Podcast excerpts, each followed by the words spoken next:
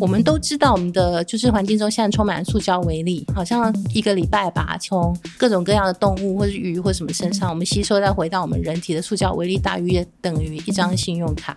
于是他就做了一个个案，叫做每周吃一张信用卡。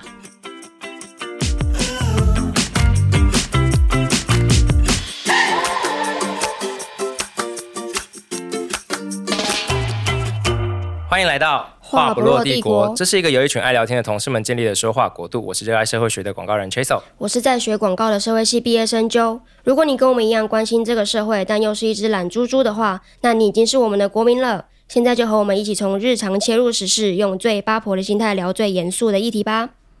今天要带来的话题比较跟我们工作相关，就是我们是做创意的团队嘛，是。客户都不知道怎么去推广他们自己想讲的话，然后想做的事情，啊、嗯，或想达到的目标，他们就希望用所谓的创意达到一个很好的杠杆。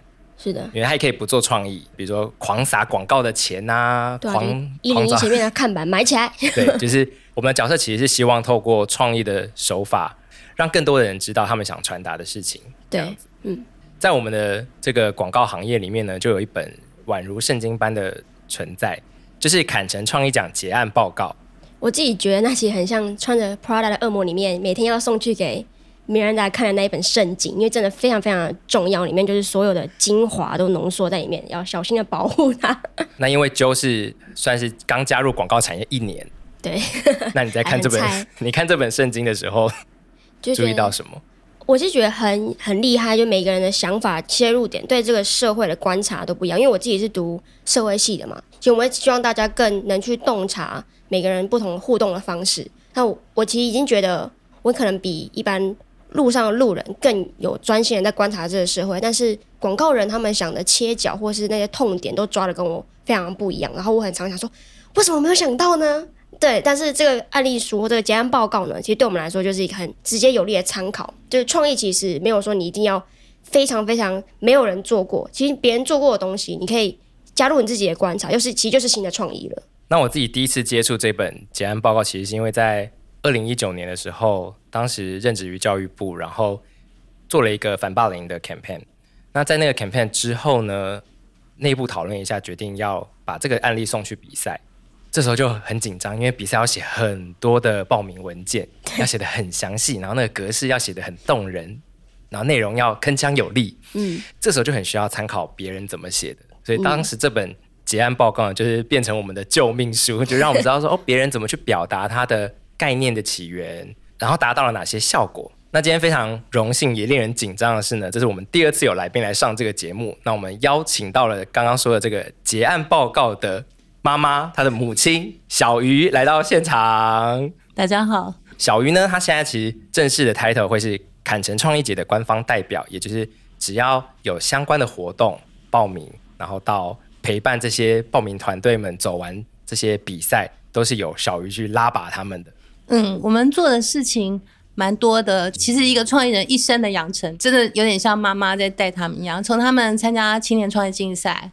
然后培养他们去当评审，这都是一个创业人一生中很重要的阶段。除了妈妈辛苦的拉拔之外呢，当然要养大一群创意的孩子，还是需要很多的其他资源。所以我们就也欢迎今天另外一位来宾，是我们这次 Young Lions Young Spikes 坎城创意人学院三合一选拔赛支持合作伙伴百灵嘉英格和公关总监 Matt。Hello，大家好，我是 Matt，很高兴今天可以来这儿跟大家聊天。想问两位相识多久了？我应该是二零一五年，对不起，二零一五年的时候认识的。对，因为我们事实上是从二零零七年开始就盛大的转进一个叫做善创意的领域。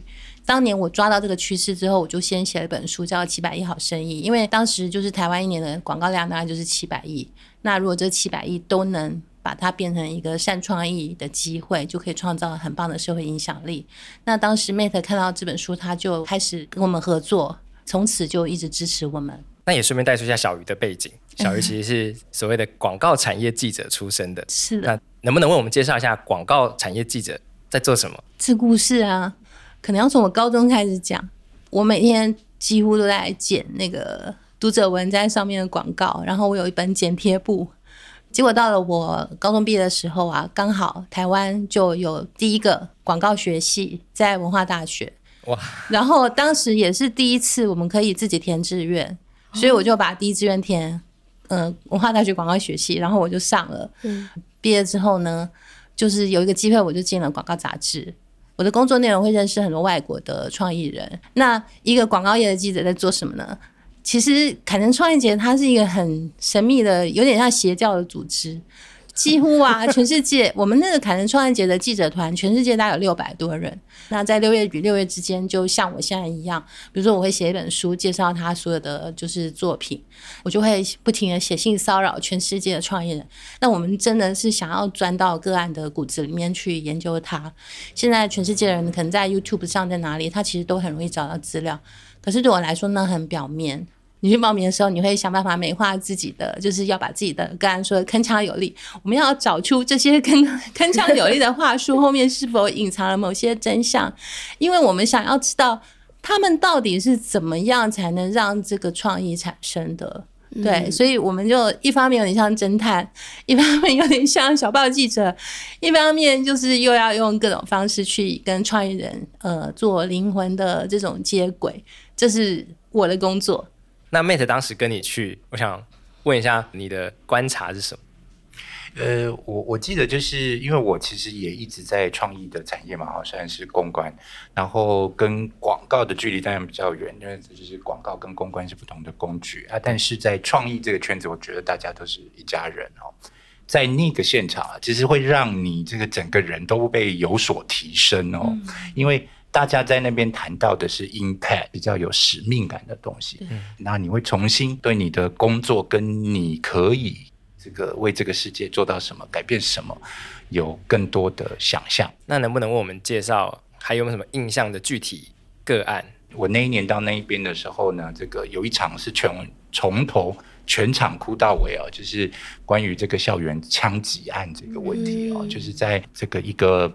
这是他的小孩，因为校园枪击案就往生了哈、嗯，那所以那个爸爸自己就转身为一个创意人，啊，他每年带着不同的 case 到坎城创意节跟大家做分享交流，然后最主要的用意就希望让这个这样子的悲剧不要一再的发生。那同样是在使用创意，但你把它拿来卖东西，或者是买。拿来这个解决问题，或者是拿来改变行为，这就会是一个完全不同的结果。刚刚 Mate 讲的那个爸爸，我也特别有印象，因为这个爸爸呢，他其实不是广告人。那场应该是他们把他的等身像，就是用 3D 列印，他本来应该是活生生的，因为枪支暴力，他现在只能以这个方式就是出现在现场。哦，那场大家。哭得非常的惨，对，那我特别感动，是因为你知道他们不是所谓的广告人，嗯，但是他也是一样用创意来做他就是认为重要的事情，而且持续不断，嗯。你在坎城创意节就是会看到很多像这样的人。好，那刚刚小鱼讲的这一段对我来讲是一个很好的提醒，就诶，原来你不用是广告圈，其实也可以带来很好的创意，然后带来对社会很有帮助的影响力。那其实今天两位来到这里呢，也是希望为明年度的。三合一选拔赛来推广，然后希望可以鼓励所有的年轻人，包含学生，可以一起来参加这个选拔赛。那我们也先请小鱼帮我们介绍一下，年轻人在这个选拔赛通常表现怎么样？会不会很生涩？其实我们从二零零九年我当代表第一年，我们就开始做选拔赛。我们的青年创业呢曾经做到什么呢？上了《自由时报》头版头条，以及三十六个新闻媒体。啊，对，台湾的这个青年创意的这个就是创意能力，其实是非常非常厉害的。嗯、而且我们也在二零二一年，我们其实就第一次拿到坎城的这个全球决赛。总言之，我们送了四个团队嘛，那有两个团队拿到铜奖，哎、嗯，这是很厉害。那既然是个选拔赛，它就会有题目嘛。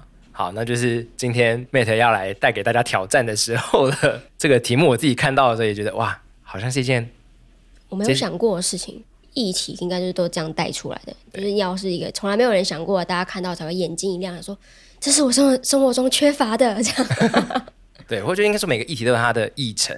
当时看到这一个题目的时候，我就想到，哇，接下来口罩要拿下来了，那这件事情好像的确会变得蛮重要的。那我们请 Mate 替我们公布一下这个题目是什么？好的，不过你们看到题目的时候会觉得它蛮难发挥的吗？身为一个创意总监，我要请选手 捍卫一下自己的公司，觉得简单要命这样。是这次的题目呢，是针对这个我们的肺功能。我们有想过说，因为我的确诊之后要再去检查一下我的肺功能吗？嗯，那我每天骑摩托车上班，那我有因为这样子，我会想到说，其实我应该要定期检查我的肺功能吗？嗯，所以我们把这个题目丢出来，希望透过年轻人的创意。一起来提醒大家留意这件事情。其实看到题目当下，虽然会有一点觉得，哎，从不知道从哪里冒出来的，但是仔细回想，我们过去这一一两年，大家现在这个疫情里面，又会觉得，对，这的确是我们应该要去注意，但是忽略的事情。我有点好奇，这件事情是在台湾特别严重，还是它是一个全球性的议题？呃，其实，在联合国，就是肺部疾病啊，其实就一直都是名列前茅了哈。那当然，肺部疾病从轻到重有非常多，轻的就是这个气喘，然后肺阻塞。那肺纤维化算是这几年比较新的议题哦。那比较有趣的就是说，肺纤维化它是一个不可逆，就是说你一旦得了，你的肺就不会变好，只会越来越糟。那这个肺纤维化跟疫情有关系吗？因为好像有一点印象是有人说什么，在说对副作用，对对对对对，但是后遗症，对啊，对的。呃，确实，大家听这集节目想说被吓傻了。现在大家基本上都确诊过。对，我我们没有意要恐吓大家哦，但是就是如果被吓到，你就会想到说，那我去检查一下我的肺功能，那这就是好事一件哦。对，那平常有什么在家可以自我检测的方式吗？比如说你能不能连续吹一百个气球什么的？或者你在一楼讲话，你的七楼邻居听不听得到？对，有有这种自我觉察的方式吗？其实有哦，就是呃，如果平平常在生活上，就是你爬个楼梯啊，都都会觉得喘的话，哦，它其实就是一个非常简单的 indication，就是一个 sign，然后 当然，天哪，我完了，我要怎么跟这个体力不好的，比如说像揪这种体力不好的状况，不要搞混。嗯，没有啊，我可能就是肺不好，因为哦，不是体力不好。有一次从捷运站那个楼梯走上来，我就觉得好喘的，一边就是觉得在觉得快累死的时候，路边的计程车司机突然指着我说：“你是不是没有吃早餐？”我想说关你什么事啊？好烦啊，因为我在那边喘，然后他那边笑我，好讨厌。对，一起也只走一楼而已。但我们也不要自己吓自己哦，就是因为爬楼梯喘还算正常啦，哦，就运动量不足也是会喘。如果说你一分钟其实爬不到一定的阶数，大概八十几阶而已哦，不要偷笑，没有很多，八十几阶很八十几阶是几层楼啊？八楼吗？可能六七楼。哇，好，我今天等下试试看。对，爬不到，或者是你爬到的状态，其实已经喘到上气不接下气了，那可能就是。你要开始意识到你的肺部的功能是不是有问题，这样子，嗯，不代表你就是生病。好，既然我们在场有提供题目的 Matt，有点想知道是像这个题目丢出来之后，那它的具体目标是由团队他们自己去定呢，还是题目会有更深的方向说明？比如说是希望鼓励大家多做筛检吗？还是是希望大家知道这件事情的严重性？像这就是比较不同的 call to action 的目标。嗯。嗯这个在在在简章出来之前，其实小鱼有很多次跟我们确认过、跟讨论过哦。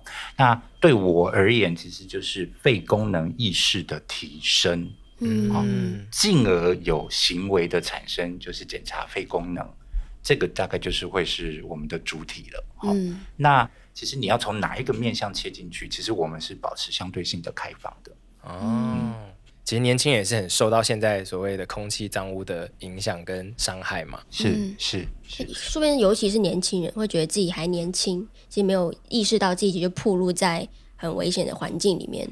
那现在年轻人其实比较脆弱，以以过敏的比比例来讲的话，或者是以前不知道那叫过敏，有可能有点不舒服，就是不舒服而已。补充一下。那其实这个 brief 啊，它其实你也可以从 B to B 去思考，因为比如说像企业很多人，他其实是有安排固定健检的。那这个健检的人员就是可能是 HR 吧，那他会不会勾肺功能这一项？当然它比较贵，所以其实很多企业他不会勾这一项。警察跟消防员其实都算是公务员嘛，政府其实应该要把他们的健检项目要强制列入那个肺功能检查。听说现在也是没有的，对不对，Mate？没有。哦，所以在做这个创意的时候，我可以很针对个人去呼吁，我可以针对比如说抽烟者去呼吁，我可以针对各公司的 HR 去呼吁，这都是可以被设定的。我在辅大，嗯、现在也有兼课嘛，那我也把这个题目带给分享给我的学生，然后那因为我的学生都要写笔记，然后有一天就有一个同学写笔记，他说他看到这个题目，他其实蛮有感的，因为他们家。至少好像三个人吧，都是因为就是这个肺的疾病离世，然后他看到他们，他也很难过，所以这。我想这题目其实对很多人来说其实都很切身。嗯，接下来的话呢，因为这毕竟还是个比赛，大家参加这个比赛其实目的是要想明年想去法国嘛。那我先讲一下，就是说法国有多好玩啊！我、呃、法国推荐的餐厅 Top Three，那我觉得很好玩。尤其呢，本人呢，今年呢，因为在法国确诊，所以就在法国住了一个月。因为明明就说要介绍法国多好玩，结果一来就说 哦，法国的生活真的非常美妙。我那时候开一个玩笑叫：如果你一定要确诊，就在法国南部确诊吧。天哪，好过分！这是个 slogan。我在泰山确诊的。我讲一下我去那一年的那个第一个叫天气无敌哦，然后它又是这个在海边嘛，哦、嗯，然后呃，坎城的本身的展本身呢、哦，他们就是各个赞助商，什么 Facebook 啊、Google，他们都会去海边设立自己的。摊位，摊位，海滩不是摊位哦，是海滩。设立自己的海滩是什么意思？就是这一块算我的，啊，下一块就是换下下一个牌子啊。然后这里面其实是很，怎么会这样？里面很竞争哦。他们推出的这个要让这些去参加创意节的人享受的东西是很竞争的。对，所以你会拿到一堆帽子啊、T 恤啊什么啊，然后现场喝好喝的。好好吃的啊！当然里面也有很多的案例介绍，这样子啊，那个照片拍出来每一张都是一百分哦。原因是因为光线跟天气就自然是好的。你忘了说海边瑜伽课啊？对，之类的 海边瑜伽有非常多的内容。对，有钱人跟我想的不太一样，法国人跟你想的不太一样。对啊，我以为是那种中山站旁边那些小摊子。哦，是海滩，每一个步子都非常的大。对，对他们那个去参加过比赛的年轻人啊，就是至少有两队是用这个机会去在全欧游玩拍婚纱呀。也太顺便了吧？怎么会有人参加创意展期之后就又跑去拍婚纱？他们通常都不会只去坎城，他们都完全都是像今年的选手也是完了之后就去柏林去哪里玩这样，他们一定都是玩玩片片这样。没有要求回程机票的日期？没有没有，我们都没有规定。我们其实就是拨一笔，我们会选三个团队，那因为团每个团队是两个人嘛，那每一个团队就是拨二十五万给他，当然就是根据国家规定是要扣税啦。啊，这个税我们没有吞下来，我们是要到银行去缴的。对对，所以总而言之就是你拿到就是税后二十五万的税后，那通常还是会小赚一点点，对啊。然后呢，那这样一共会有三个团队。那其实我们今年是三合一比赛，所以我们还会再多送一个团队去新加坡，我们付他的门票让他去新加坡比那个就是青年创业竞赛。那我们还有送一个学生哦，而且这个学生是最赚的，因为他是拿到税前八万块，嗯，而且呢，他的门票是砍成给他的。那我来讲一下，呃，就是比赛的 tips，也就是说，如果你的产出中有影片，然后让评审觉得你会拍片的话，其实我觉得会对你还蛮加分的。那我们这个比赛跟以往外交部赞助时最大的不同是，今年你可以用自己的语言跟自己的国民沟通，因为我们以前都是要。跟外国人沟通要用英文，但是今年可以用自己的语言，而且而且这个议题其实对我来说也是很切身啊，因为我自己的父亲也是肺癌过世的。对，我相信很多人就对这个议题会很有感。你就是可以有一个机会创造很好的社会影响力，把一个这个重要议题去用你自己的语言跟你就是所认识的人沟通。然后呢，其实你要去报名凯城创意奖，你就是要做一个叫做个案影片的东西。对，那也也会做一个叫 presentation board，就是。一张图说明你在做什么。那今年这个比赛就是要教这两个。听完很难呢、欸。对啊。可是很有趣。对。那可能需要海滩好吸引人。是因为海滩吸引人。海滩好吸引人。但可能需要组队参加。你不必就是一定会影像要多强，对。但我想所有的创意人啊，就是在细心注重那个执行的细致度是一定是必要的。嗯。但是我想感动自己，可能也就可以感动别人。所以评审在评分的时候，还是会先去看它可能带来的效应跟这个创意度。在凯城决赛时啊，你在现场，今年的赛制有所改变了。但比如说以影片为例的话，以前其实就是给你一台手机，然后叫你出去拍，然后二十四呃四十八小时交件。哇哦！对，所以他并没有，他基本上并没有要求就是你要多厉害，他但是他可能比较看的是你的 idea。对，就是你有没有解题正确。我讲一个以前的比赛例子好了，节水是一个就是水的节省嘛，尤其是像在欧洲，可能就是常常缺水这样。那那一年得奖的拍的片是怎样？他就拍就是拿着莲蓬头唱歌，因为啊，就是如果你淋浴的话就比较节水嘛。对，然后还有另外一个个案是，就你就看到他拍一个人在海里面站起来，然后就拿出一个浴缸的塞子。